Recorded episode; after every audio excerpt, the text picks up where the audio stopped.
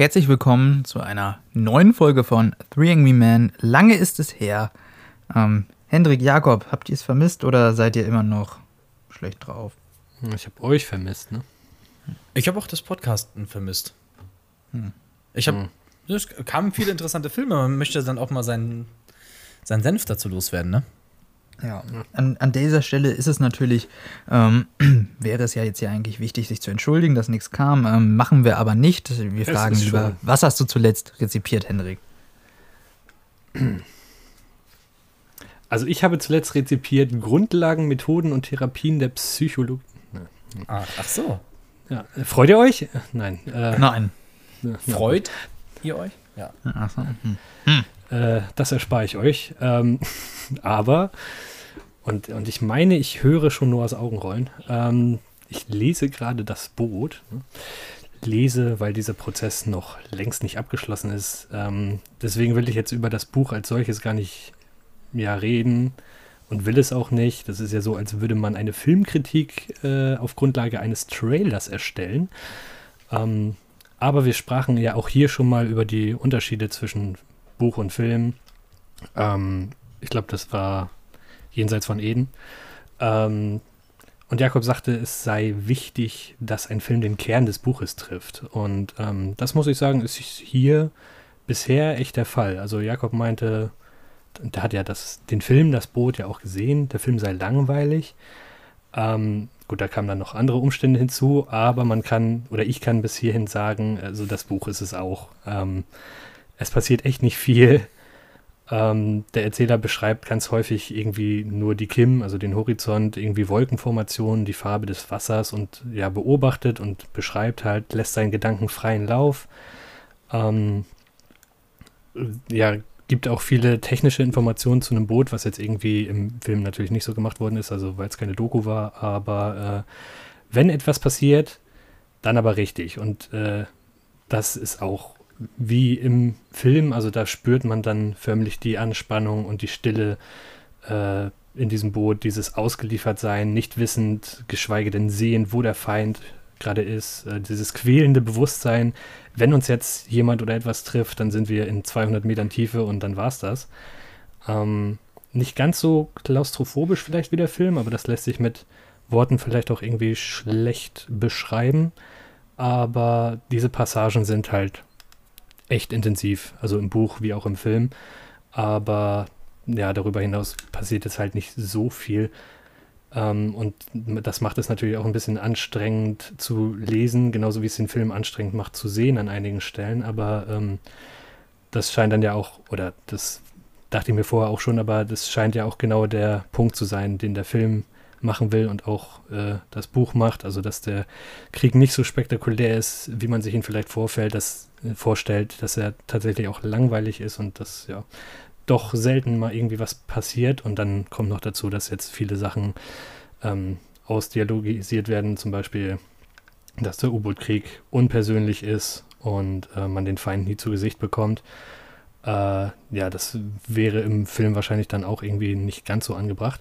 Aber ich, ja, ich, äh, ich weiß nicht, ob ich es total genial finden soll, ähm, weil es ja eigentlich das, was es aussagt, äh, mit einer Virtuosität macht, äh, die ihresgleichen sucht. Andererseits, äh, ja, ist es dadurch halt irgendwie auch langweilig. Und ich glaube, das äh, ist im, ja nochmal schwerer zu ertragen, wenn man das Buch liest, als wenn man den Film guckt, weil ich glaube, dass das ähm, im, ja, im Film, dann guckt man sich das halt an und weiß nicht, dann geht es aber auch einigermaßen schnell wieder vorbei. Und ähm, im Buch ist das ja, gut, wir sagen auch immer, wir rezipieren Filme aktiv, aber ähm, das Lesen ist ja, glaube ich, doch nochmal der etwas aktivere Prozess und da kostet es dann schon ein bisschen Überwindung. Jetzt so, okay, lese ich mir jetzt wieder 20 Seiten lang durch, wie sich irgendwie der Himmel verändert und äh, wie hoch die Sonne steht und was weiß ich. Aber es ist auf jeden Fall interessant und ähm, trifft halt eigentlich, also da sieht man halt, dass der Film eigentlich genau den Kern des Buches trifft. Ja, so viel dazu. Das war jetzt hoffentlich nicht so lang wie der Frankenstein-Talk. Aber. Na, war, äh, war, sehr interessant. Ich, es ist natürlich. Wir sind dann natürlich wieder bei der Medienontologie und man, man kann sich dann ja tatsächlich fragen, ob es vielleicht einer dieser seltenen Fälle ist, wo man sagen würde, der Film äh, ist das bessere Medium, um, die, um, diese Geschichte zu erzählen. Also das ähm, Buch, ich weiß nicht, ist das Buch so, so Logbuchmäßig? Ist das so, oder ist das so wie ein Roman geschrieben? Ja, also es ist schon ein Roman, aber es basiert ja auch, also so ganz habe ich mich mit den Hintergründen noch nicht befasst, wie ich es mir eigentlich immer vornehme, bevor ich über sowas rede. Ähm, aber es basiert ja auf jeden Fall schon auf Erfahrung und es ist ja. immer mal wieder in, ähm, ja, ein Kapitel gibt es nur ganz wenig, ich glaube es gibt nur sechs Stück oder so, aber es steht dann immer mal wieder ähm, Samstag, äh, der so und so viel, nee, ich glaube das steht nicht mal, aber es steht auf jeden Fall der wievielte Seetag das ist, aber das ähm, Logbuch so ist es jetzt nicht. Also mhm. da wird auch immer mal wieder ähm, geschildert, was im Log ins Logbuch geschrieben wird oder was für Funkensprüche rausgegeben werden. Also da sieht man oder da hört man dann halt oder da wird dann beschrieben, wie sie irgendwie, keine Ahnung, vier Stunden lang von Zerstörern gejagt werden und äh, Bombenbeschuss ausgesetzt sind und das ist dann am Ende des Tages äh, irgendwie nur so eine, ja, so ein Funkspruch von irgendwie zwei Sätzen, irgendwie, äh, ja, Boot oder Beschuss in der und der Lage, so und so viele Stunden und äh, also das wird eben dann eigentlich nicht wirklich gerecht, was äh, die dann, die dann dadurch ausgesetzt worden sind, weißt du? Mhm, ja. Ähm, sowas gibt es manchmal. Aber ja, auch gerade diese Klaustrophobie, die jetzt im Buch nicht ganz so rüberkommt, ähm, aber das finde ich ja im, im Buch, äh, äh, Quatsch, im Film nochmal echt stark umgesetzt. Also da wird es zwar beschrieben auch so, es knarrt und äh, die Außenhülle äh, ja, macht Geräusche, als würde sie jeden Moment äh, durchbrechen, aber im Film hört man das dann wirklich und ja, ja, klar. es ist dann, das ist dann doch nochmal irgendwie ein bisschen intensiver, fand ich. Ja, äh, interessantes Projekt insgesamt. Ne? Ich verstehe ja. schon, dass das Lesen natürlich anstrengend ist, aber ähm, das Leben im U-Boot ist auch anstrengend und auch ewig zäh und äh, nicht enden wollend. Deswegen, Fall, ja. vielleicht muss es eben wirklich einfach diese Form haben, um den Punkt da zu machen. Ist ja eigentlich auch ein ähnlicher Punkt, den ähm, äh, hier im Westen nichts Neues macht. Ne? Auch so dieses, ja. ähm, den, den Krieg zu entheroisieren äh, und ähm, was dann der neue Film eben leider nicht mehr so richtig hinbekommt.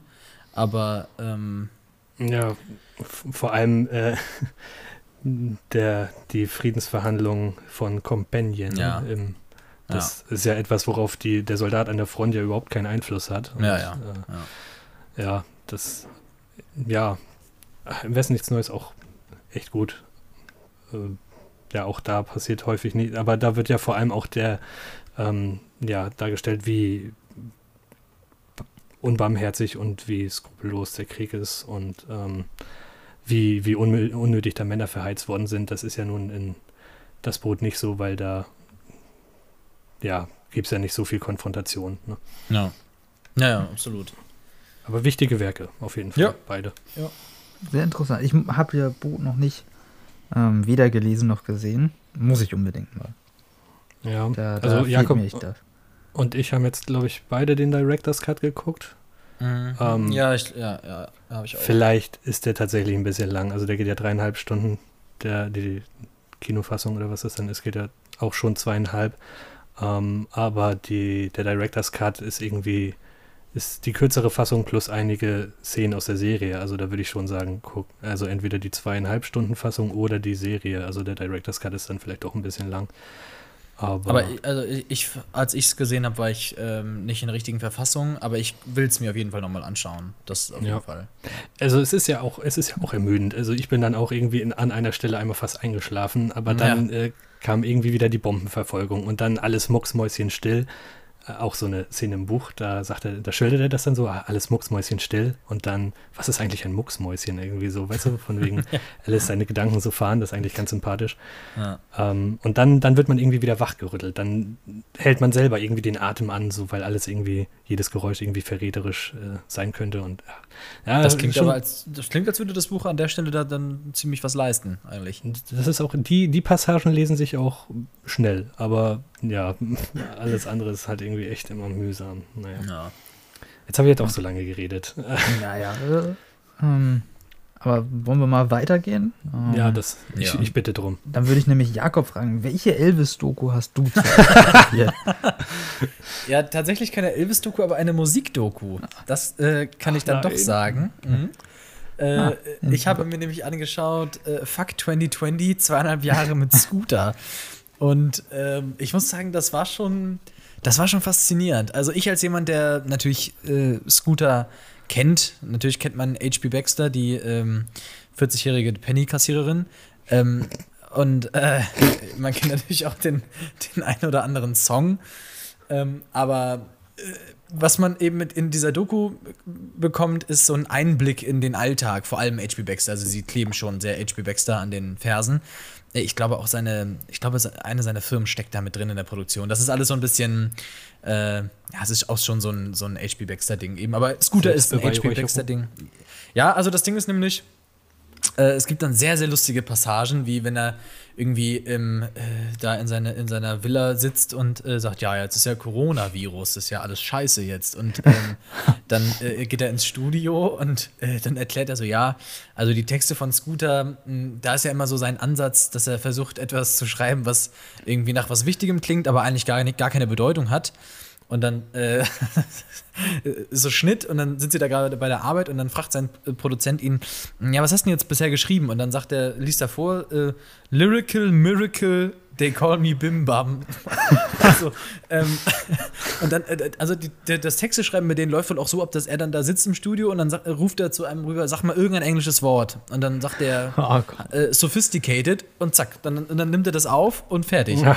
Und äh, das war schon sehr, sehr lustig, das zu sehen. Was aber eben in der Doku auch rüberkommt, ist, dass H.P. Baxter wirklich auch ein eitler Gockel ist. Also mhm. teilweise wirklich sehr unangenehm. Ähm, es gibt auch eine Stelle, da sitzen sie im Studio und er sagt dann zu einem seiner äh, äh, Kollegen aus der Band, es sind ja immer drei Leute, ähm, sagt er, der seit 2006 dabei ist, äh, sagt er dann, ja, ähm, das finde ich scheiße. Du stehst ja auch immer nur rum und spielst am Handy und trinkst einen Kaffee, aber irgendwas machen tust du ja auch nicht. Und äh, der geht dann halt voll drauf ab, weil er ist ja 2006 bei diesem Projekt dabei und so. Und ne, ja, also es hat schon einen Grund, dass die Scooter-Leute immer wieder durchwechseln und die beiden äh, Mitstreiter an seiner Band, die jetzt in der Doku zu sehen sind, sind auch schon nicht mehr Teil von Scooter. Also ähm, das, ja, oder, oder, wenn er dann ins Hotel kommt und dann regt er sich darüber auf, dass die Heizung nicht an ist und das, ähm, also, ja. Aber es ist irgendwie, irgendwie finde ich, ist Scooter schon so ein Faszinosum. Es ist irgendwie schon verrückt, dass es die gibt. Und H.P. Baxter ist ein verrückter Typ und irgendwie auch sehr unterhaltsam. Also, es hat sehr viel Spaß gemacht, die zu schauen, das muss ich schon sagen. Schaue ich auf jeden Fall auch noch mal. Wer ist denn bei uns der Scooter? Bei uns der Scooter ist? Ach nee, der H.P. Baxter. Der H.P. Baxter. Ja, wer von uns ist der eitle Gockel? Gute Frage. Hm. Also. Ah. Ja, wir kennen ja. ja einen HP, aber ob er auch Baxter ist? Ja, ja. aber wurde die wichtigste aller Fragen beantwortet? Was kostet denn jetzt der Fisch? Das wird leider.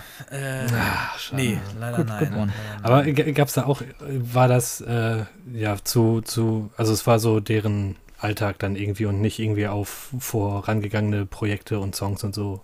Äh, äh es gibt halt am Anfang so einen äh, Abriss darüber, ähm, wie die Band gestartet ist und da kommen auch alte Weggefährten nochmal zu Wort und so. Also man kriegt auch schon so eine Einführung in die Bandgeschichte. Und dann mhm. irgendwann geht es halt darum, wie sie so, ja, was macht Scooter eigentlich während Corona? Äh, die Antwort ist ja alles wie immer, nur dass äh, HP Baxter irgendwie. Nur mit Corona. Dass der nur so ein bisschen rumfluchen darf. Okay. Ja, also es, es, ist wirklich sehr unterhaltsam. Es ist ein bisschen zu lang, aber äh, dann gibt es auch Konzertauftritte und so. Also ich, ich, ich habe nur man unterhaltsam. Ein, einzelne Interviewausschnitte gesehen und ich dachte mir, ja, okay, ist irgendwie ja, irgendwie unterhaltsam so. Also vielleicht ja. befriedigt das auch niederste Triebe dann irgendwie äh, wie jetzt äh, bei einer RTL-Sendung, aber äh, es, irgendwie ist es lustig, ist es allemal da irgendwie zuzugucken. Wir, äh, ja, ja, absolut. Nach Worten äh, suchend da irgendwas vor sich hin stammelt und äh, ja, ja. Und auf also sie, sie, man begleitet sie dann dabei, wie sie das Album äh, God Save the Rave ähm, zusammenbauen. Und am Ende mhm. singt er einfach so einen Country-Song. Da sind dann auch gar keine Techno-Elemente mehr. Das ist dann der letzte Song auf dem Album. Da singt er dann richtig so eine Country-Nummer. Also, mhm. ähm, okay. Aber was ich noch, vielleicht als letztes, was ich ganz interessant fand, das kommt in der Doku auch rüber, ist, dass äh, ähm, als Scooter aufkam, da gab es die Techno-Szene ja auch schon, ähm, da haben die, die Techno-Kenner, die Techno-Konnoisseure, die in den edlen Techno-Clubs in Großstädten abhingen, die haben Scooter gehasst. Die äh, fanden das ganz furchtbar. Aber eben in den Dorfdiskos ging das rauf und runter. Und das finde ich eben auch interessant als Phänomen. Also Äh, haben sie sie deswegen gehasst oder?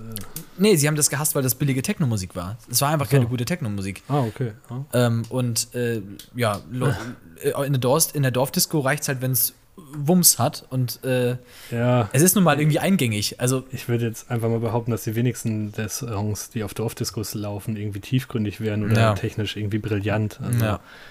ja. Aber es ist, es ist ein skurriler Einblick. Ich kann das jedem sehr ans, ans Herz legen, sich das zumindest mal irgendwie so anzuschauen für eine halbe Stunde oder so. Das ist schon ganz lustig. Ja. ja. Aber so viel dann auch dazu. Noah, was hast du denn äh, zuletzt rezipiert?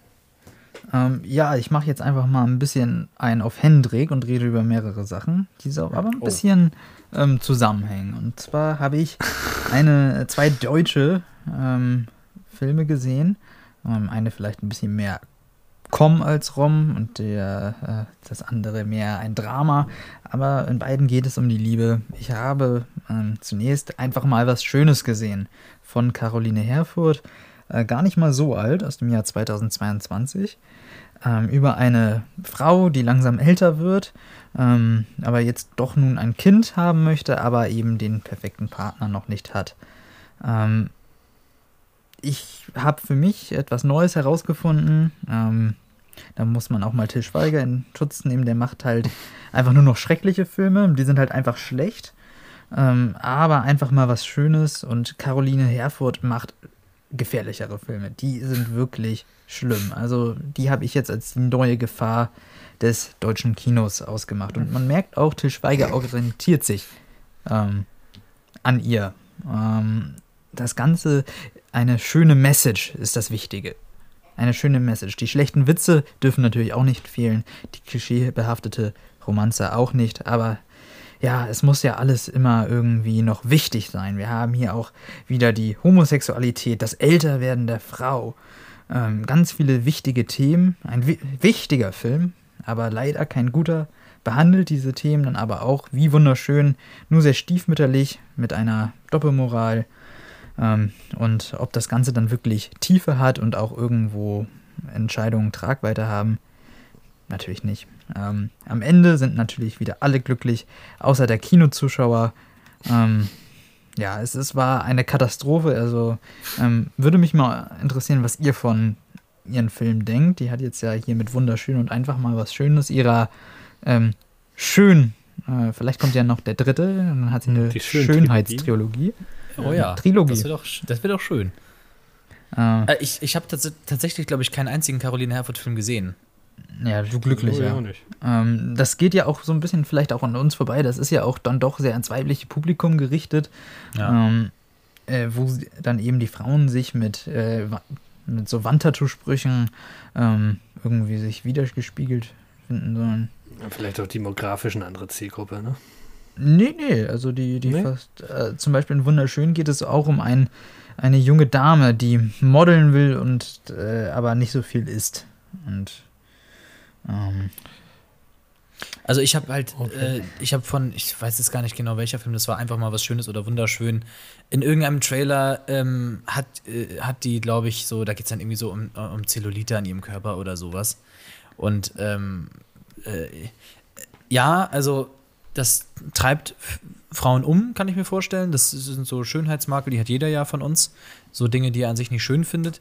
So, ähm, und, äh, aber es ist halt, man darf das halt nicht verwechseln mit dem ungeschönten Kino.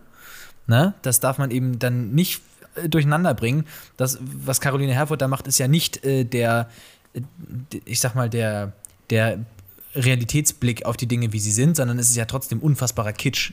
Und es ja. ist auch so ein Ergötzen in diesem, wir tun jetzt mal so, wir lassen jetzt mal die Hose runter und zeigen mal, dass äh, äh, dass wir auch Zellulite haben, das hat ja nichts von äh, ent, entblößen oder entlarven, sondern das ist ähm, die Dinge sagen, die jeder im Grunde weiß, über die er sich aber vielleicht oder, oder die er vielleicht immer mal wieder irgendwie an sich selbst bemängelt, aber die rational klar sind. Das ist halt, es ist halt nicht mutig. Also ja, Caroline Herfurth spielt auch in beiden Filmen die Hauptrolle. Das ist ja auch so ein deutsches Phänomen, ja. dass ähm, die dann alle auch immer Regie führen und die Hauptrolle. Äh, ja gut, Orson, Orson Welles, ne? Ja, Kenneth Brenner. Aber, Kenneth Brenner. Ja, ähm, ja. Aber in Deutschland, aber Till Schweiger macht das, Schweighöfer macht das, ja. Florian David Fitz, ähm, nur Mbarek ist noch nicht drauf gekommen. Ähm, aber die hat sich dann zum Beispiel für wunderschön auf so einen äh, Bauch, so einen äh, Fettsuit umgeschnallt. Genau, stimmt. Und, ja, und predigt dann, ja. dass man sich in seinem Körper schön fühlen soll. Ja. Was einfach ist, wenn man den danach wieder abnehmen kann. Ja. Ja. ja, also Christian Bale, der hätte ja für die Rolle wirklich zugenommen. Ja. Immerhin. Ja, ja. tatsächlich. Ne? Also muss man ähm, dann ja auch mal löblich hervorheben. Also, wie gesagt, wirklich schlimm. Bitte, ich würde tatsächlich ähm, sehr interessant finden, wie ihr die Filme so einschätzt. Ob ich das einfach nur, ähm, ob ich da einfach nur äh, sehr verbittert bin und äh, äh vielleicht ist das ja ganz nett. Ähm, das ja. das äh, stört mich nämlich auch. Bei Til Schweiger sind sich inzwischen die meisten einig, außer vielleicht der äh, deutsche Werner, der so immer in die Schweigerkomödie geht, dass das eigentlich keine guten Filme sind. Das also ich, ich bin ja der Konservative. Ähm, ja, ähm, aber so bei die Herford, die kommen nicht schlecht an, selbst bei äh, mhm. Leuten, die sich vielleicht so ein bisschen mehr mit filmen. Das wird dann immer so mit abgetan mit, ja, ist doch wichtig, ist doch ein, ein wichtiges ja. Thema. Ja, mhm. ein wichtiges Thema, macht leider ja. keinen guten Film. Nee, eben. Ähm, und jetzt nochmal, um ähm, kurz nochmal auf den anderen Film zu sprechen zu kommen, ähm, habe mir dann gedacht, ich muss jetzt auch mal richtig, richtiges deutsches Kino gucken und habe dann ähm, Angst essen Seele aufgesehen oh, ähm, ja. mhm. von Rainer Werner Fassbinder ähm, und habe dann auch endlich mal einen guten deutschen Film seit langer Zeit wieder gesehen. Also äh, lässt sich gar nicht äh, lässt sich gar nicht vergleichen. Also alleine qualitativ ähm, Welten, aber natürlich auch ein erzählerisch ganz anderen Fokus. Den würde ich natürlich auch äh, euch beiden ans Herz legen, wobei ich mir sicher bin, dass ihr den auch sehen wollt. Ein äh, ich, ich habe ihn nicht gesehen, aber ganz kurz, ich glaube ja. nämlich, ähm, dass man die doch in einer gewissen Art und Weise vergleichen kann, weil ähm, Caroline Herfurth eben glaubt, sie zeigt das Ungeschönte, macht daraus aber etwas Schönes und ich glaube, Angst essen Seele auf ist nun wirklich das Ungeschönte. Ja. Würde ich jetzt mal so von dem, was ich so gehört habe, von ausgehen. Okay, dann kann man da vielleicht doch noch einen Vergleich ziehen. Ist auf jeden Fall ein wunderbarer Film aus dem Jahre 74, der komischerweise immer noch brandaktuell ist. Mhm. Ähm, also der wirkt dann doch recht zeitlos. Ähm, äh, die großartige äh, Br Brigitte Mira, ähm, einfach tolle Schauspieler, toll geschrieben, toll gefilmt. Da, da ähm, ist was ganz Großes zu sehen. Das vielleicht nochmal ähm, zum Ende jetzt. Lieber solche ja, hast, Sachen hast, hast, du quasi die Bandbreite des deutschen Kinos uns hier mal mitgebracht. Ja. Von ich, bis ich musste mich heilen. Hm. Ja. ja. ja. Es, es war. Ja, also äh, hier. Das kann nur Anna de Armas.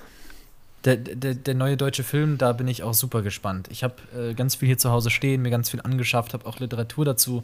Ähm, will mir das unbedingt mal alles zu Gemüte führen. Ich äh, bin da sehr interessiert, auf jeden Fall. Ja. Ähm, oh.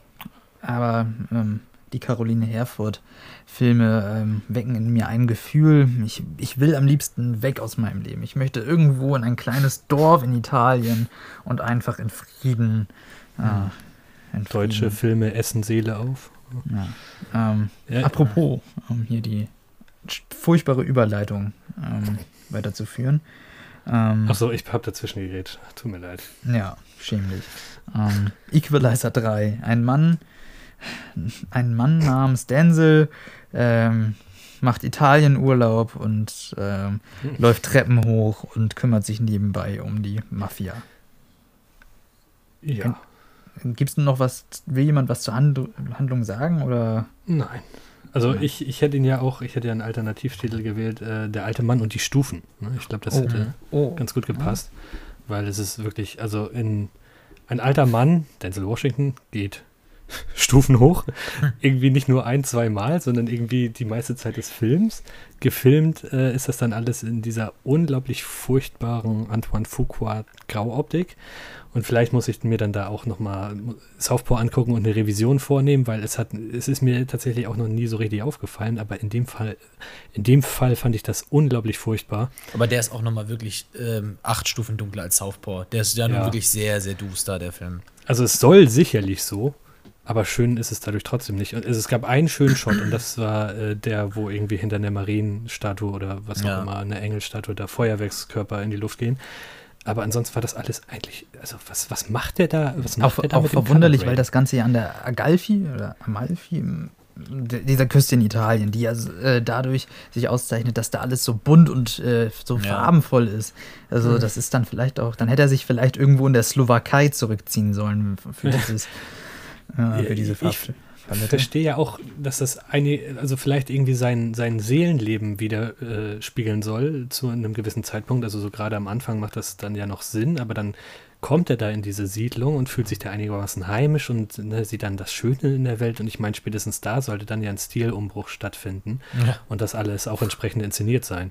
Es ist, es ist schön, dass Denzel Washington das Schöne in der Welt sieht, aber wir dürfen es halt nicht sehen, weil Anton Fuqua halt auf Grau dreht. Es ist, ja, ja es, also er hat das ja in Interviews immer so betont, wie du das auch sagtest. Er hat dann immer so gesagt, ja, ähm, Robert McCall heißt er, ne? Äh, Robert McCall ja. ist an einem sehr dunklen Ort in seiner Psyche. Ähm, und das ist genau wie bei Southpaw, ne? Er ist am Boden, wie zeigen wir es? Er ist am Boden, äh, er sitzt am Boden, ne? Und dann. Und es äh, ist grau. Äh, ja, und äh, Robert McCall ist an einem dunklen Ort. Wie zeigen wir das? Wir machen den Ort es dunkel. Ist dunkel. Alle seine Filme sind ja also, so gefilmt. Also, das ist ja jetzt nicht das, wo, du, wo er jetzt den Einfall hatte.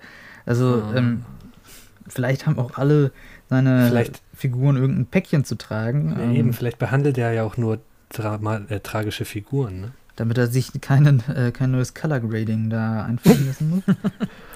ja. er, will das, er will das Addon nicht installieren. Er hat, also er hat da keine Lust drauf. Er, hat, er, weiß nicht, wie er den Graufilter aus dem Schnitt bekommt. er sollte ja. wohl noch mal eine von Jakobs Vorlesungen besuchen. Ja. Ähm, ja. Nee, äh, aber was ja auch vor allem kritisiert worden ist, und da muss ich leider gestehen, ich erinnere die beiden Vorgänger überhaupt nicht. Ähm, also so als, also überhaupt nicht. Es ist so, als hätte ich sie nie gesehen. Ähm, aber hier ist ja Robert McCall, also wirklich ein Sadist, der ja. Spaß am Tötungsszenario hat, wie es äh, in der Tagesschau, glaube ich, war das äh, in Bezug auf Fortnite. Ja. Ähm, Spaß am Tötungsszenario. Genau das. Ähm, also war das in den Vor ich glaube, er hat wenigstens noch ein Ziel, um das er kämpft. Wobei, das hat er hier auch. Aber ich meine, das ist so eine oblaten Rechtfertig äh, oblatendünne Rechtfertigung für die Gewalt, die er begeht, dass es eigentlich auch echt schon wieder nicht gerechtfertigt ist. Ähm, wie, Jakob, du, du magst ja den ersten sehr gerne. Kannst du dich auch noch hm. an den mhm. zweiten ein bisschen erinnern? Oder? Ja, kann ich. Also ich muss zum ersten, ich würde auch noch mal ganz gerne den, den Rückbezug schlagen. Ja. Ähm, den ersten finde ich super. Den ersten mag ich sehr. Der erste hat auch äh, keine Farben, aber ähm, da, da, funktioniert für mich alles andere. Denzel Washington funktioniert da einwandfrei.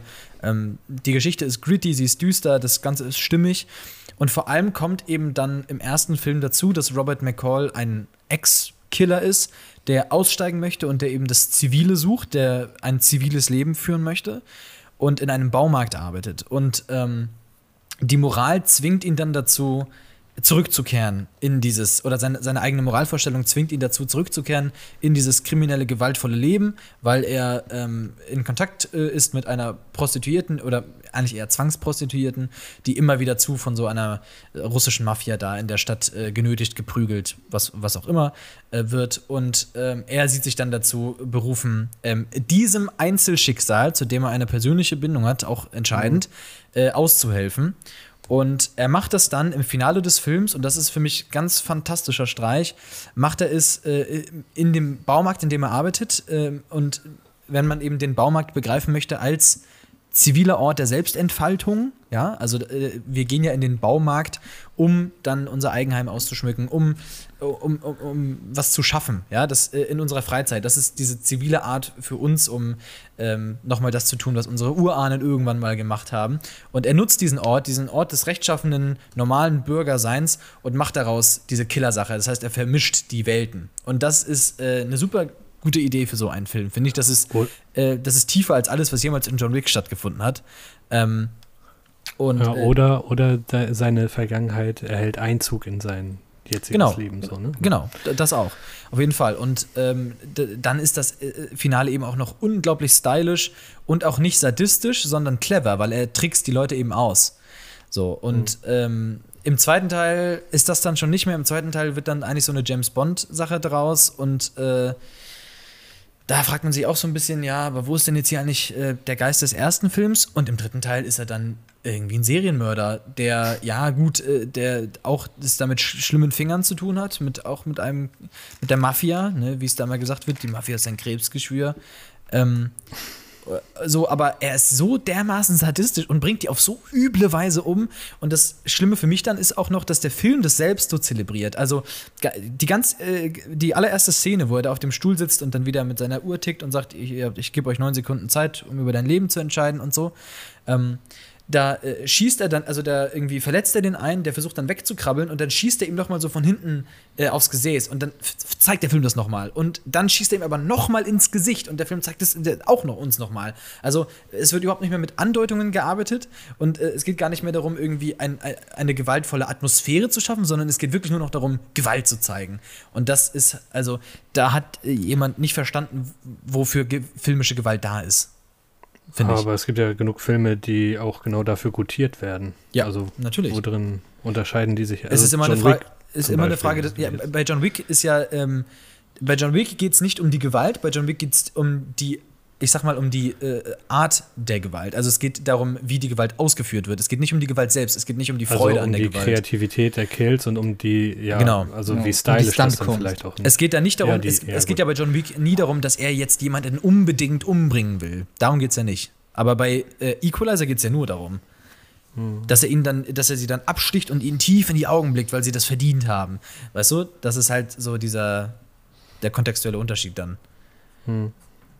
Ja, und vor allem ja. bricht es dann ja anscheinend auch irgendwie so ein bisschen mit dem, was äh, vorher passiert ist. Absolut. Ähm, und jetzt, wenn du sagst, im ersten, er hält irgendwie, ja, holt ihn seine Vergangenheit so ein bisschen ein, also hier ist es ja eigentlich nicht so. Also er findet die Stadt vor und die Mafia ist schon da. Also ich meine, ja. wenn du wirklich Frieden suchst, dann such dir doch eine andere Stadt, wo vielleicht die Mafia nicht irgendwie. Ja, ja äh, vor allem äh, hat er dann alle Mafiosi umgebracht. Ähm, Spoiler, natürlich. Und ähm, dann ist die Stadt ja wirklich befreit. Dann ist zu Ende. Dann, äh, dann ist zu Ende, ja. Äh, herrscht in der filmischen Realität, in der wir uns befinden, herrscht dann keine Kriminalität mehr. Also es ist auch so ein, ähm, es ist auch so ein, so ein komischer Aufruf zur Selbstjustiz in dem Sinne dann. Also natürlich glaube ich, ich glaube nicht, dass Antoine Foucault zur Selbstjustiz aufruft, aber er sagt, der Film sagt einem dann schon, ja, die Selbstjustiz ist die Lösung, damit es wieder schön werden kann. Im ersten Equalizer bringt er ja nicht das ganze Kartell um. Von daher hat er auch nicht äh, dann quasi die, die Kriminalität, Kriminalität abgeschafft. Also sondern die unmittelbare Gefahr für sich dann, oder? Und vor allem für die Bezugsperson. Das ist eben auch das Wichtige. Es geht ja. im ersten Teil um eine individuelle Person, der er aus der Patsche hilft. Und im dritten ja. Film. Äh, wer ist hier die Bezugsperson? Die Bezugsperson ist irgendein, also das ist auch das Ende vorweggenommen, aber ja. es ist irgendeine Person, deren Konto gehackt wurde, die er noch nie getroffen hat.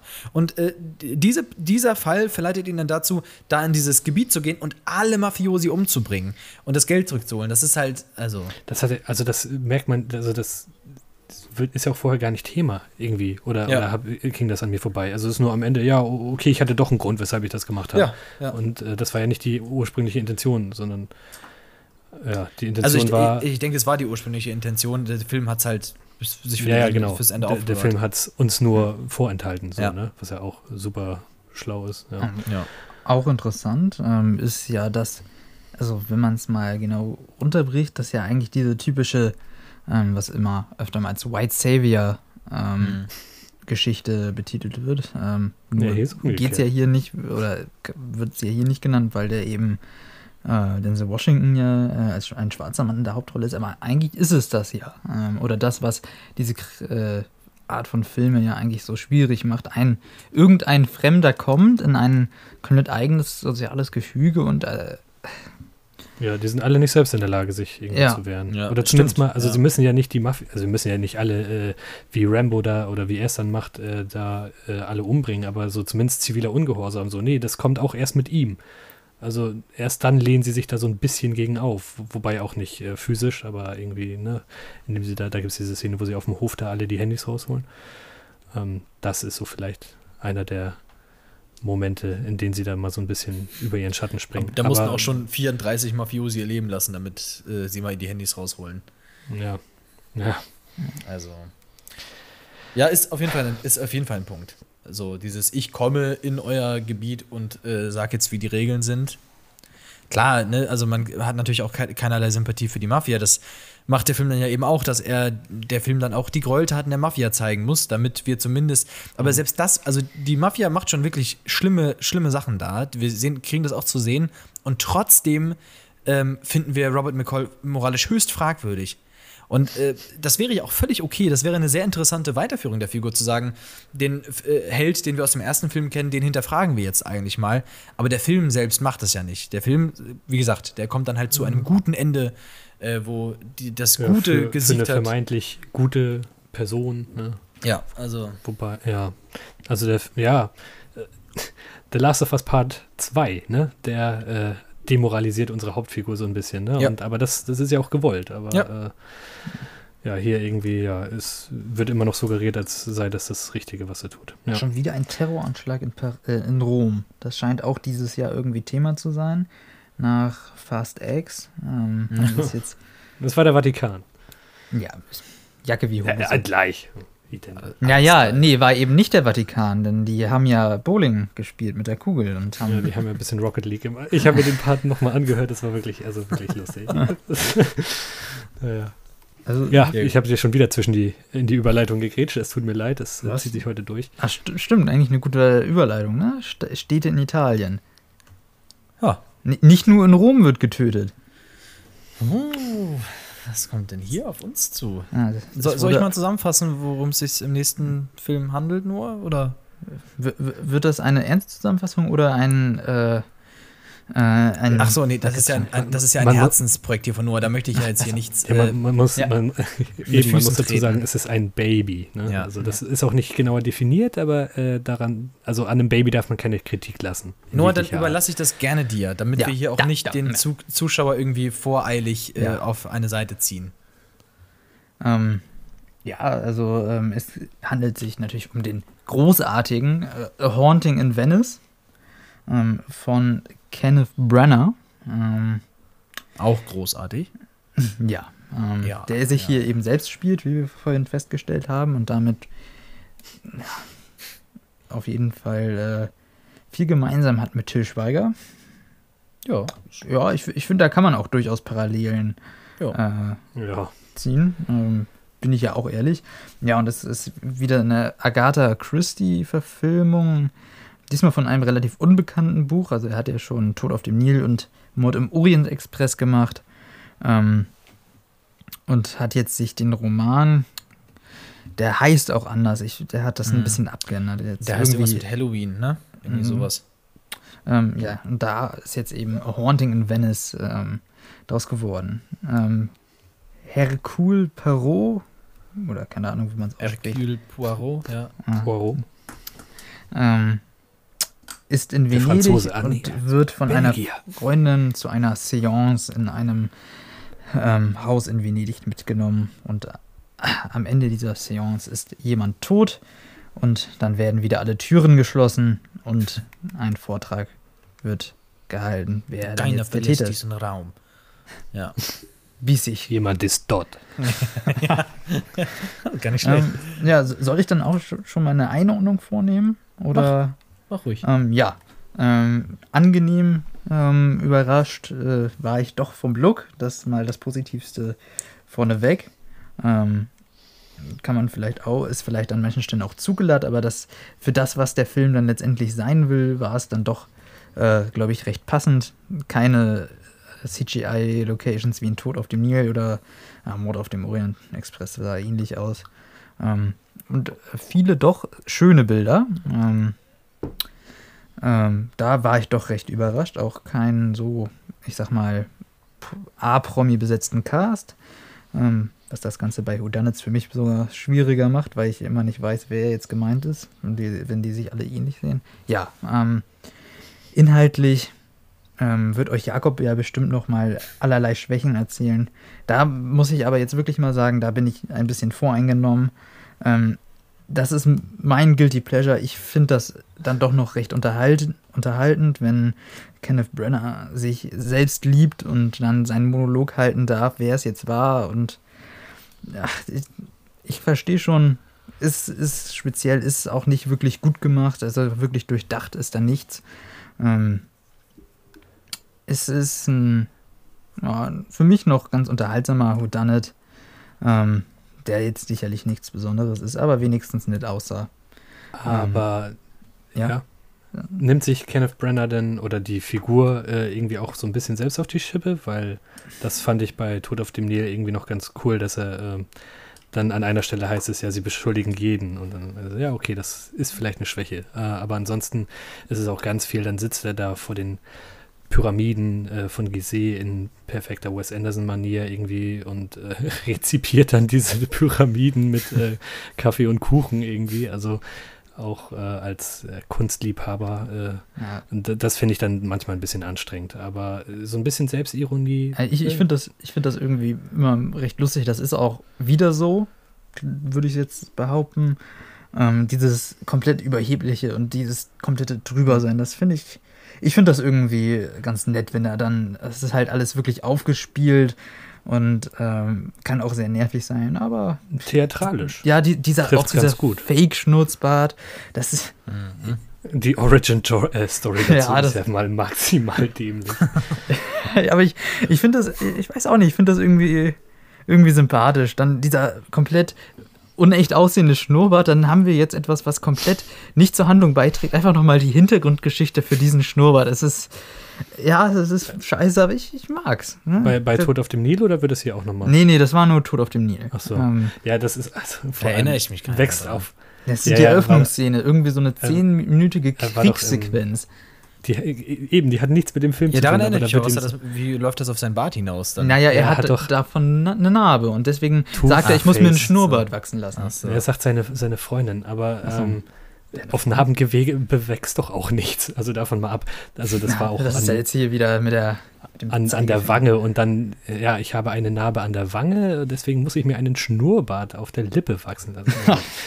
aber äh, war schon, also war schon so dämlich eigentlich, dass ich es wieder lustig fand. Aber ja, äh, jetzt zurück zu A Haunting in Venice. Mhm. Hendrik, wie fandest du den denn? Spielst du da darauf an, dass ich den nicht gesehen habe? Ich, ich gucke ihn noch, ich gucke ihn noch, versprochen. Ja, wir hoffen es. Ja. Wir alle, die Zuhörer inklusive, würden jetzt unglaublich gerne hören, was du zu dem zu sagen hättest, Hendrik. Oh, Würde mich wirklich interessieren. Die, ja, die schlafen ja ein, wenn ich irgendwie über Frankenstein rede oder sowas. Das ist ja doch ja, Deswegen über Haunting in Venice. Doch nur. Hm.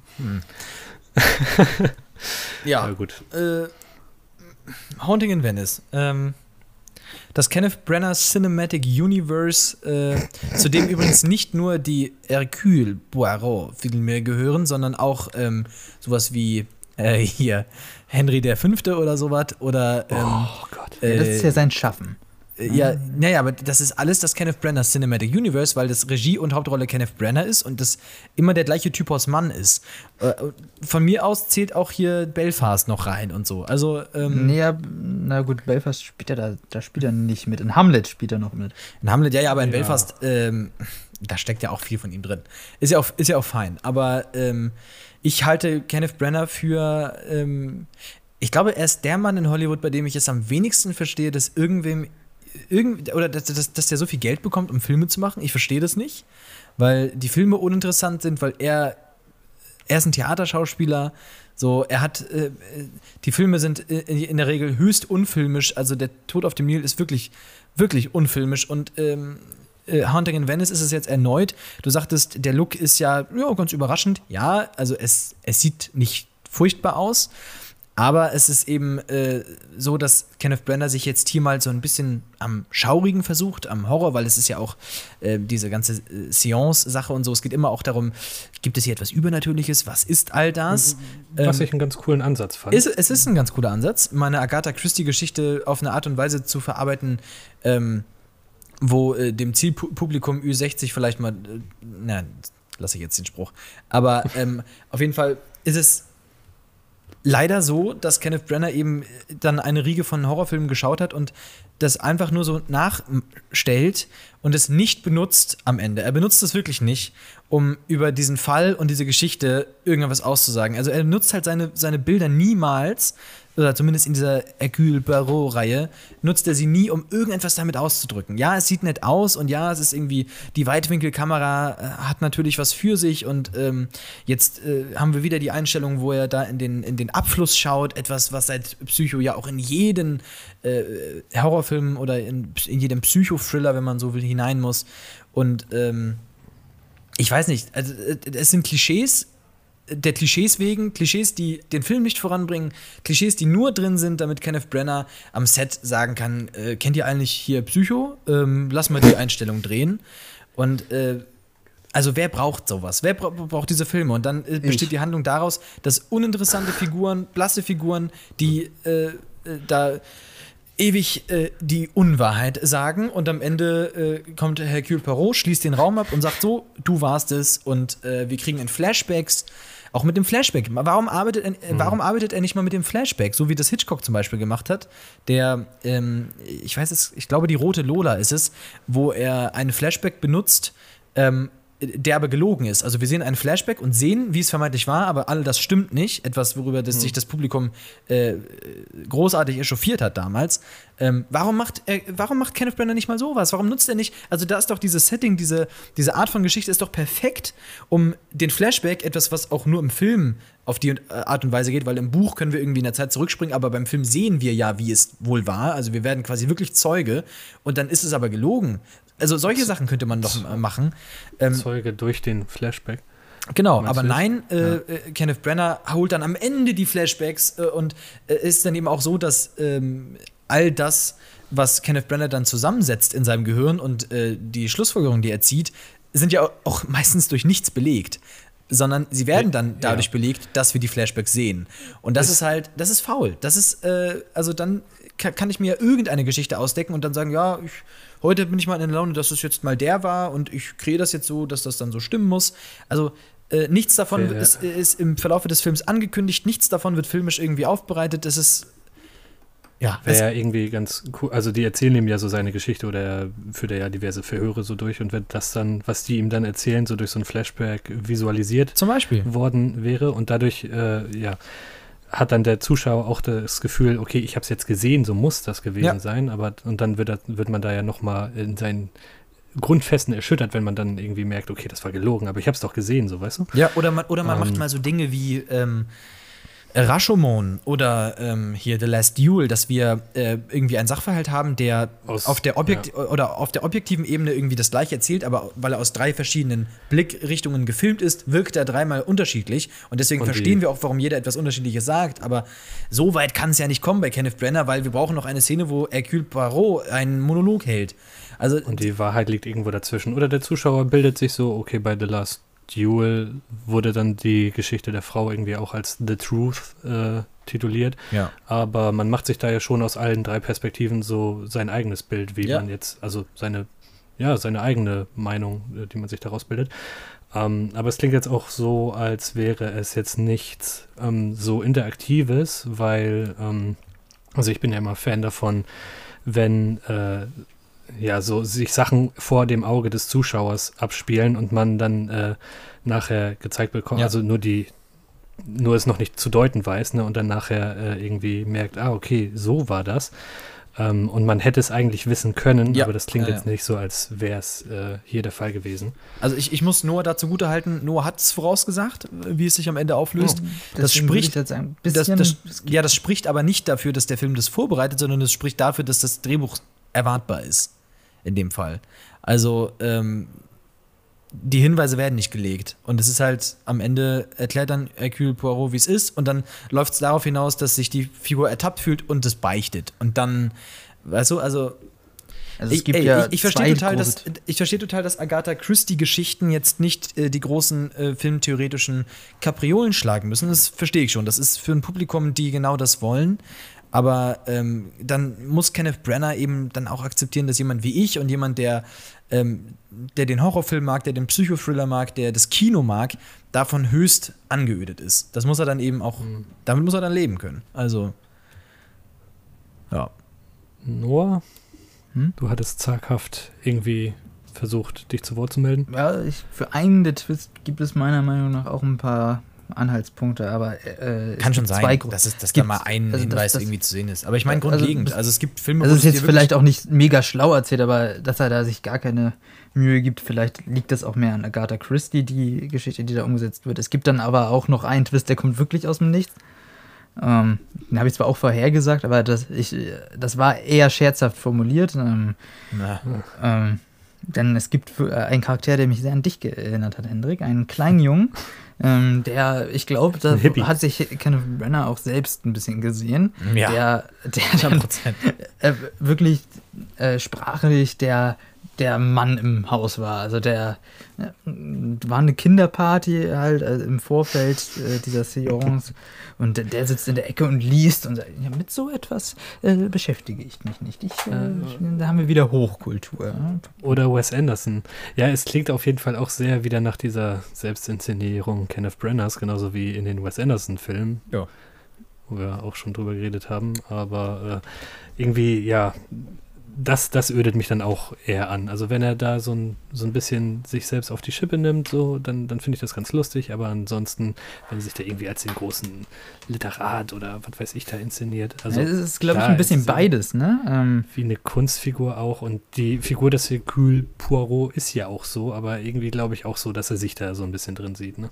Aber es ist, es ist ja, glaube ich, ein bisschen, ich glaube, das ist ja auch ganz gewollt, so ein bisschen ironisiert teilweise, um sich auch noch mal ein bisschen sympathischer zu machen. Denn selbst Kenneth Brenner weiß, okay, das ist, schon, äh, ist vielleicht ein bisschen arrogant.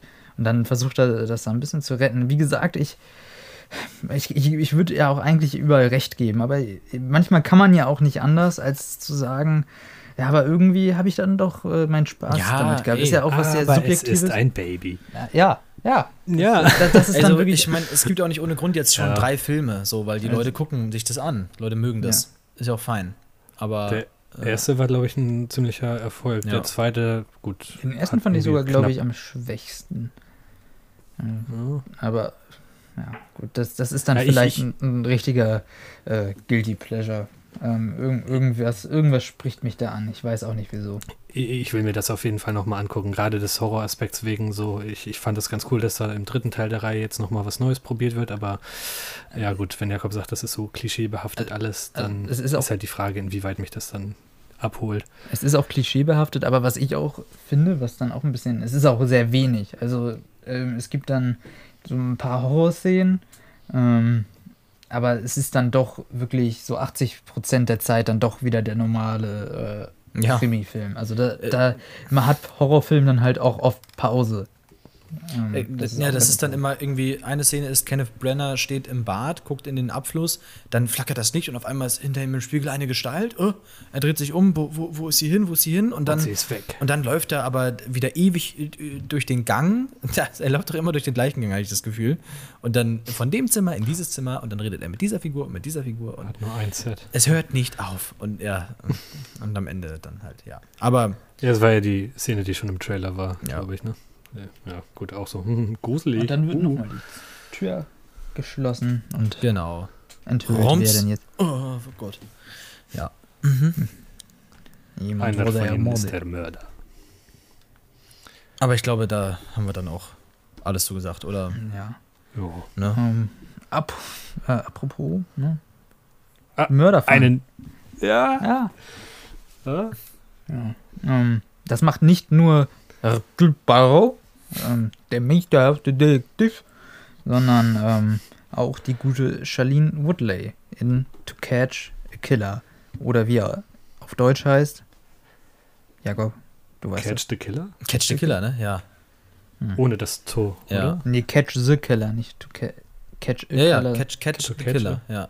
Catch the, the Killer. killer ja. ja. Äh, dadurch geht das Wortspiel ja auch ein bisschen verloren wieder, ne? Ja. Aber äh, ja, äh, weiß nicht. Jemand läuft amok, tötet Leute, äh, Polizistin mit, die von ihrer Gegang äh, Vergangenheit geplagt wird, äh, wird angesetzt und soll diesen Mörder fangen. Oder wird äh, vielmehr äh, Ben Mendelssohn zur Seite gestellt. Und ja, es entspinnt sich so ein bisschen ein Katz-und-Maus-Spiel. Also eigentlich auch nichts, was wir nicht schon hundertmal gesehen hätten. Aber der kommt ja ganz gut an. Auch bei euch. Mich würde jetzt echt mal interessieren, warum er bei dir nicht so ganz so gut ankam. Oder, also. Äh, aber sag doch mal, was. Okay. Also, ja, war okay. okay. Ja. Also, ja. Äh, ich weiß nicht, wann es war, aber irgendwie zwischen dem 375. Tatort und dem äh, 23. Film, der versucht, Zodiac zu sein, äh, hat sich das so ein bisschen verlaufen äh, oder hat es irgendwie so ein bisschen an Reiz verloren, irgendwie Figuren dabei zuzugucken, wie sie auf Monitore stieren und seufzen und äh, von ihrer Vergangenheit geplagt werden und äh, ja, jegliche äh, Informationen, die dem der Aufklärung des Falles dienlich sind, die aber jetzt gerade die Ermittlungen in eine andere Richtung lenken, mit Shit oder Fuck kommentieren. Ähm, ich weiß nicht, das ist alles schon, alles schon hundertmal gesehen. Deswegen, das hat so ein bisschen an Reiz für mich äh, verloren. Das, äh, also ich, ich ja, würde sagen, aber, ja. Aber gerade am Anfang so, da dachte ich mir auch echt, echt, ey, das könnte was werden, weil er ja auch irgendwie recht schonungslos äh, gezeigt hat, irgendwie was, was gerade abgeht und äh, man so ein bisschen Einblick auch irgendwie in die Arbeit der Polizei äh, bekommen hat. Also da wurde wohl offensichtlich von einem Hochhaus aus geschossen und dann äh, ja, rekonstruieren sie da die Flugbahn der Kugel irgendwie das mit Laserstrahlen. Cool. Das war ich sehr abgefahren. Und die bündeln sie, ja, ich wusste auch überhaupt nicht, dass das so funktioniert, ne? ja. ne? aber äh, das, das, das war ziemlich cool. Und auch, ja, genau, gerade die Eingangssequenz, wie das gefilmt ist und dann wird auch teilweise über Kopf gefilmt und ja, war, war nett. Also die Großstadt, die Lichter der Großstadt ne? ja. äh, zur Weihnachtszeit. War, war, schön, war schön, aber. Ja, ja ein, ein sehr, sehr gut inszenierter Film. Ich würde dir tatsächlich äh, total zustimmen mit allem, was du sagst. Es ist der x-te äh, äh geplagte Figuren plagen oder, oder jagen ein noch ge, eine noch geplagtere Figur, die äh, das alles langsam gar nicht mehr so richtig kann. Ähm, ich kann das alles nicht mehr. Genau, also äh, würde ich dir auf jeden Fall zustimmen. Ähm, ich kann tatsächlich auch zu dem gar nicht so unbedingt viel sagen. Ich kann nur so viel sagen, wie gesagt, die Inszenierung hat mir gut gefallen. Charlene Woodley hat mhm. mir sehr gut gefallen. Ben Mendelssohn hat mir sehr, sehr gut gefallen.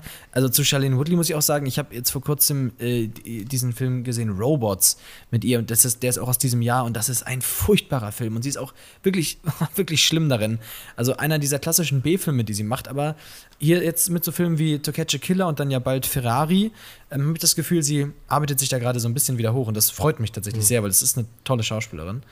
Ähm, und äh, ja, genau, Inszenierung, Figuren, Dialoge sehr, sehr stark. Also ein sehr, sehr starkes äh, Hin und Her, eine schöne Dialogdynamik. Dann ähm, gibt es da so Gespräche in der Polizeiküche, wo dann irgendwie so darüber philosophiert wird, was Serienkiller wollen, je nachdem, wie sie sich verhalten. Und ähm, mhm. Ben Mendelssohn beobachtet dann auch immer, wie sie Dinge sagt, was, welche Formulierungen sie wählt und entscheidet dann auch anhand dessen, äh, ob sie für den Fall geeignet ist. Ähm, ich finde, dass der, dass der Konflikt, der sie umtreibt, ähm, dass mit dem auch interessant umgegangen wird, weil er auch so kaum gezeigt wird. Sie redet, glaube ich, nicht einmal drüber ähm, sondern es gibt dann eher so Szenen, wo das dann so ansatzweise gezeigt wird. Mochte ich auch den Ansatz. Aber ich muss sagen, was mir am allerbesten gefallen hat, und das ist äh, tatsächlich, wo ich sagen würde, ja, ja, wir haben hier ganz viele Klischees, aber er hat ein Alleinstellungsmerkmal, was ich so in einem Film tatsächlich noch nicht gesehen habe, und das ist die Inszenierung der Öffentlichkeit. Ähm, wir haben es ja hier mit einem Serienkiller zu tun, äh, von dem wir lange nicht wissen, wie er aussieht, äh, von dem wir lange keine Ahnung haben, das wird auch an einer Stelle erwähnt, ähm, wer, wen er denn überhaupt jagt. Also es lässt sich irgendwie kein Muster erkennen in den Menschen, die, die mhm. er umbringt. Und ähm, der Film macht das dann ganz, ganz häufig so. Äh, zum Beispiel gibt es eine Szene in einem Modegeschäft, ähm, dass er sich an, dass die Kamera an so eine Stelle platziert wird, fast wie von so einer Überwachungskamera. Und äh, mhm. so, dass wir ganz viel im Bild sehen, ganz viele Figuren und automatisch denken, okay, irgendeiner davon könnte der Killer sein oder mhm. irgendeiner davon wird gleich umgebracht. Und ähm, das, das sieht teilweise aus wie so ein Edward Hopper-Gemälde. Ich weiß nicht, ob ihr das gerade vor Augen habt, gibt es dieses Bekannte mit, dem, mit diesem Diner, wo die da sitzen. Mhm. Ähm, so dieser Blick auf das Öffentliche, das ist auch am Anfang ähm, da in, der, in, in, in, den Straßen, ähm, das hat mir sehr, sehr gut gefallen. Das fand ich sehr unangenehm, weil ich die ganze Zeit eben jeden verdächtigt habe, mit jedem irgendwie vor je, äh, bei jedem so ein bisschen die Angst hatte, ihn könnte es gleich erwischen. Ähm, das, da fand ich das einen sehr interessanten Ansatz. Ein Gefühl, was du bei A Haunting in Wellness wohl nicht hattest. Nein. Nein. Nein. Aber ähm, ich, ich würde ja auch fast, also okay, inhaltlich auch jetzt nichts Neues, aber gerade von der Inszenierung habe ich sowas seit langem nicht mehr gesehen. Ähm, ja. Etwas so wirklich Intensives mal wieder. Ähm, ja. Und ähm, auch noch mal ein bisschen anders. Hendrik, du sagst, der nächste Zodiac, also ich würde sagen, dann doch nochmal ein anderer Ansatz, ähm, mhm. auch wenn es natürlich da ein paar Ähnlichkeiten gibt und für mich ja, sogar gut, vielleicht besser als äh, besagter Zodiac. Ähm, was die Gewieftheit und Ebenbürtigkeit des äh, Killers betrifft, meinte ich. Also jetzt nicht, dass der einen irgendwie großartig auf Zodiac machen würde. Ja, das, äh, der Zodiac Killer ist ja äh, interessant, weil es ihn nicht gibt im Film. Ähm, da kommen wir auch zu der einen Schwäche ähm, für mich ähm, von To Catch a Killer und das ist inhaltlich das Ende, das zwar immer noch ultra spannend ist, aber ähm, da vielleicht auch ein bisschen die Tiefe verliert und dann einfach nur noch ein spannender Thriller ist und kein wirklich intelligenter mhm. mehr. Ähm, aber ändert nichts daran, ähm, dass das Ganze trotzdem super intensiv ist. Ja, stimmt, jetzt wo du es sagst, irgendwie mit der Demaskierung des Mörders, da ist dann, da geht so ein bisschen bergab, fand ich auch. Und da, da wird dann ja wieder ähm, ein, äh, ein Motiv benannt und mhm. das ist dann das, äh, da finde ich andere Ansätze interessanter. Auch nochmal so, so actiongeladen und dram dramatisch für eigentlich so einen bitteren, kalten Film, fand ich. Also ja. die Gemüter erhitzen dann so sehr und mhm. das äh, stand dem nicht so gut dann am Ende, fand ich. Ja, ähm, definitiv. Ähm, was ich ähm, ganz cool noch fand, ist, was jetzt, also jetzt nicht nur äh, Shailene Woodley, ne? Mhm man verzeihe mir die Aussprache in dem Fall, ähm, aber äh, wie hier auch äh, generell mit den, ja, mit psychischen Störungen irgendwie auch innerhalb der Polizei irgendwie umgegangen ja. worden ist. Also sagt hier Ben Mendelssohn in einer Szene so sinngemäß, wenn wir alle Verrückten wegsperren würden, gäbe es hier keine Polizisten mehr. Und darauf spielt ja auch der Titel so ein bisschen an, ne? To Catch a Killer, das ist ja wie bei äh, Hitchcocks To Catch mhm. a Thief. Teil dieses, dieser Rede, dieser englischen Redewendung, it takes a Punkt, Punkt, Punkt to catch a Punkt, Punkt, Punkt. Ähm, und in dem Fall, gut, ist das vielleicht kein Killer, aber es braucht, also sie ist kein Killer, aber es braucht irgendwie auf jeden Fall jemanden gestörten, jemand, der, bei dem im Oberstübchen nicht alles ganz mehr in Ordnung ist, um irgendwie auch jemanden zu finden oder zu fangen, der, äh, dem es auch nicht so gut geht. Ja, absolut. In dem Fall. Ja, Total. Das schwingt aber auch immer eher mit, als dass es wirklich äh, äh, ja. angesprochen wird. Ähm, auch interessant. Da habe ich mich manchmal gefragt, macht er hier zu wenig oder wäre das dann wieder zu sehr ins Gesicht? Also das ja, wäre, glaube ich, ein bisschen zu sehr, also zu offensichtlich. Ich fand das so, wie er damit umgegangen ist, eigentlich schon ganz cool. Also ich meine, ja gut, es wird einmal an dieser Stelle gesagt, ne, wo Ben Mendelssohn eben, eben das sagt, aber ansonsten ist das so. Deswegen Catch the Killer, da, das war das, was ich vorhin meinte, da geht das ja wieder so ein bisschen bei verloren. Ne? Ja, so ein bisschen. Äh, ich fand es gerade, äh, ich, ich, kannte das Sprichwort gar nicht. Ich äh, habe mir gedacht, dass es eine Hitchcock-Anspielung ist, aber so wie du es gerade erklärt hast, das ist ja, also es ist ja wirklich ein sehr, sehr guter Titel. Und da ist ja. im Deutschen ja wirklich gar nichts mehr. Also, ich meine, wir Deutschen ja. kennen das Sprichwort ja, bei, nicht, aber äh, also come on, to, Leute. ja, To Catch a Thief, da wird ja auch hier mit Cary Grant, ein ehemaliger Dieb, wieder reaktiviert, der dann da seinerseits ein Dieb jagen muss, ja. der für ihn gehalten wird, aber äh, da muss er halt, halt irgendwie seine Integrität wiederherstellen, indem er ihn halt selber, indem der Dieb selber den Dieb jagt. So. Ja, ja. Das war im, Bezug, äh, im Zusammenhang damit bin ich darauf äh, gestolpert und deswegen, ich denke mal, das geht hier in eine ähnliche Richtung. Hundertprozentig, würde ich fest von ausgehen. Auf jeden Fall, ja. Aber ähm, ja. ich, äh, ich finde auch ganz schön, das ist jetzt kein wirklicher Spoiler, aber dass der Film ähm, auch so diese, der Film, auch wenn der Konflikt dann beendet ist, ich sage jetzt nicht, in welcher Weise er beendet wird, ähm, mhm. sagt der Film eben auch nicht oder geht der Film auch nicht, äh, entlässt der Film den Zuschauer auch nicht mit der Stimmung, ganz im Gegenteil dazu, wie es äh, Equalizer tut, ähm, entlässt er einen eben auch nicht mit der Stimmung, dass jetzt die Welt geheilt ist. So, ähm, nee. die Welt ist weiterhin im Argen, die Welt ist weiterhin kaputt und ähm, es ist immer noch Psychopathen der Film stellt so ein bisschen die Frage auch danach, was denn das alles überhaupt bringt. Ne, diese ganze Polizeiarbeit. Mhm. So, und ähm, er findet auch nicht so, oder er, er, er beantwortet es dann auch nicht so wirklich, aber ähm, er trifft vielleicht eher Aussagen darüber, wie du, wie du das wirklich äh, gut gesagt hast, ähm, dass, es, äh, dass es kranke Menschen auf beiden Seiten gibt. Ähm, und ja, das ist so, das ist so eine Ambiguität, die, die es in solchen Filmen dann auch nicht so, nicht so aller Tage zu sehen gibt. Auch eine Ambiguität, die mich dann eben auch so nach dem Schauen hinterlässt und mir dann so mir, mir das Redekissen gibt und sagt, ja, jetzt mach mal was damit, dann denk mal drüber nach. So, und äh, ich mag sowas ja immer. Und äh, mhm. der Film hat das auf jeden Fall auch bewirkt. Ja. Eine Szene, die ich, gut, das hat jetzt nicht so viel mit dem zu tun, was du gerade sagtest, aber die fand ich auch noch sehr, sehr stark, ist in so einem Schlachthaus. Ne? Ja. Also da kann man auf jeden Fall den, äh, wir, wir sehen das nur irgendwie in so ein, in so ein, zwei Frames, ähm, ja, wieder Tiere an Fleischhaken hängen und äh, das sieht alles nicht so schön aus. Und äh, diese Szene hat gereicht, um äh, den Killer im, also ist jetzt glaube ich auch kein großer Spoiler, ne? Äh, der ist halt, der ernährt sich halt äh, vegetarisch, aber diese eine Szene hat gereicht, um das irgendwie verständlich zu machen und äh, wenn man bedenkt, dass der da über Jahre lang, äh, Jahre hinweg gearbeitet hat. Und ja. das hat mich jetzt auch dazu gebracht, dass ich gesagt habe, okay, ich werde jetzt mal äh, mehr vegetarische Tatsächlich. Gerichte probieren. Die ja, Szene aus dem Film. Die Szene aus dem Film, oh, die war das. Ja, sieh mal an. Also dann. Ja, eben. Der hat was. Dann hat er ja wirklich. Also, ne, wortwörtlich. Ja, schön. Ja, ja, fand ich nicht schön. Wirklich ein schöner Weg, ne? Nicht einfach nur zu sagen, ähm, er hat in der Fleischerei gearbeitet und ähm, ja, das Tierleid und so, er ist deswegen Vegetarier geworden. Nein, zeig es uns. Ne? Zeig uns mhm. die. Äh, Show, don't tell. Das ist mhm. auch ein unangenehmer Blick. Das ist auch wirklich das hart, sich das anzuschauen, diese Fleischerei. Ja. Ne? Wie dann die, ich glaube, man sieht auch so eine Häutung und sowas, ne? Ähm, oder irgendwie zumindest. Diese Schafsköpfe waren es bei mir. Ja, irgendwie solche Sachen. Und äh, Gott. Ne, klar, man, man muss es dann eben auch ungeschönt präsentieren, um da den mhm. Punkt zu machen. Also ja, äh, auch ein Film von einer gewissen Konsequenz in dem Sinne. Dann. Ja. Ja, ja du Catch a Killer. Ne? Auf, auf für, jeden Fall für die eine Leute, die mitschreiben. Dicke Empfehlung. Ja, würde ich auch sagen. Kommt äh, ja. demnächst ins Kino. Ein bisschen dauert es noch in Deutschland, glaube ich.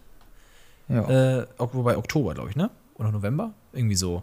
Äh, ist aber auch eher ein Film für die dunkle Jahreszeit. Der hätte jetzt im Sommer äh, Kino hätte nicht so reingepasst. Der passt schon ganz gut in nee. den ist auch ein winterliches Setting. Genau. Und thematisch auch eher ja, kalt. Aber den kann man sich gerne mal auf die Liste schreiben für die Zukunft. Das würde ich doch empfehlen. Ja. Gehe ich auch, glaube ich, noch mal rein. Ja? Oh. Ja, wenn ich denn jemand habe, der mitkommt. Ja, ich würde auch ja. noch mal mit dir reingehen. Ja, okay, ja. das freut mich natürlich. Gut. Gut. Gut. Ja. Dann haben wir es für diese Woche, ne? Tja. Nur ich überlasse dir die Abmoderation. Tschüss.